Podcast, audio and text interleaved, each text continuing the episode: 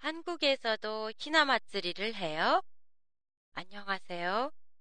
도쿄도 타마시에 있는 한국어 교실 한 교실의 팟캐스트 코너예요. 오늘부터 한국 음식의 역사에 대해 보내드릴 예정이었습니다만 히나마쓰리가 다가오기도 해서 오늘은 한국의 어린이에 관련된 행사에 대해 보내드리겠습니다. 일본의 여자 어린이들의 행사, 히나마츠리. 일본 고유의 옷을 입은 화려한 히나 인형. 그 앞에는 히시모치, 복숭아 꽃, 히나아라레 등을 올려놓고 여자아이가 잘 성장하기를 기원하는 행사입니다.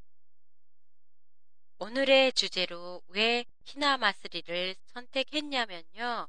지지난주에 희나 인형을 꺼내 장식했더니 교실에 오는 학생들 대부분이 한국에서도 희나 마쓰리를 합니까? 라고 묻는 학생이 의외로 많았어요. 한국에서는 희나 마쓰리 풍습이 없어요. 또한 남자아이의 행사인 고도모노히의 가부토나 보이노보리를 장식하는 풍습도 없습니다. 학생들로부터 히나마쓰리에 대한 질문을 받고는 한국의 어린이 관련 행사에 대해 생각해 보았어요. 한국에는 나이든 어른들의 행사는 많지만 어린이들을 위한 행사가 거의 없다는 건 이외였어요.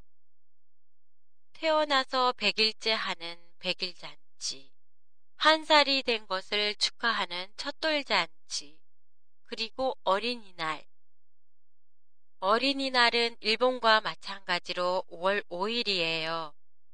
일본은 5월 5일이 남자아이를 위한 행사이지만 한국에서는 남녀 구별 없이 모든 어린이가 중심이 됩니다. 일본은 한국에 비해 어린이 행사가 많지요. 히나마쓰리, 고도모노히, 시치고산 등 1년에 치르는 행사가 연이어 있지만 한국에서는 일생에 한 번 하는 백일잔치, 돌잔치를 제외하면 매년 하는 행사는 어린이날 뿐이에요. 오늘은 다음 주에 있는 히나마스리하고 어린이와 관련된 행사에 대해 보내드렸습니다. 여러분의 소감을 보내주세요.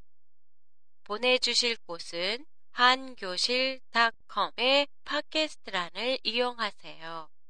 핸드폰으로 보내주실 때는 강사 연락처란을 이용하시면 됩니다. 다음에는 전에 예고해드린 대로 한국 음식의 역사에 대해 보내드리겠습니다. 많이 기대해 주세요. 그럼 다음 해에 뵙겠습니다. 안녕히 계세요.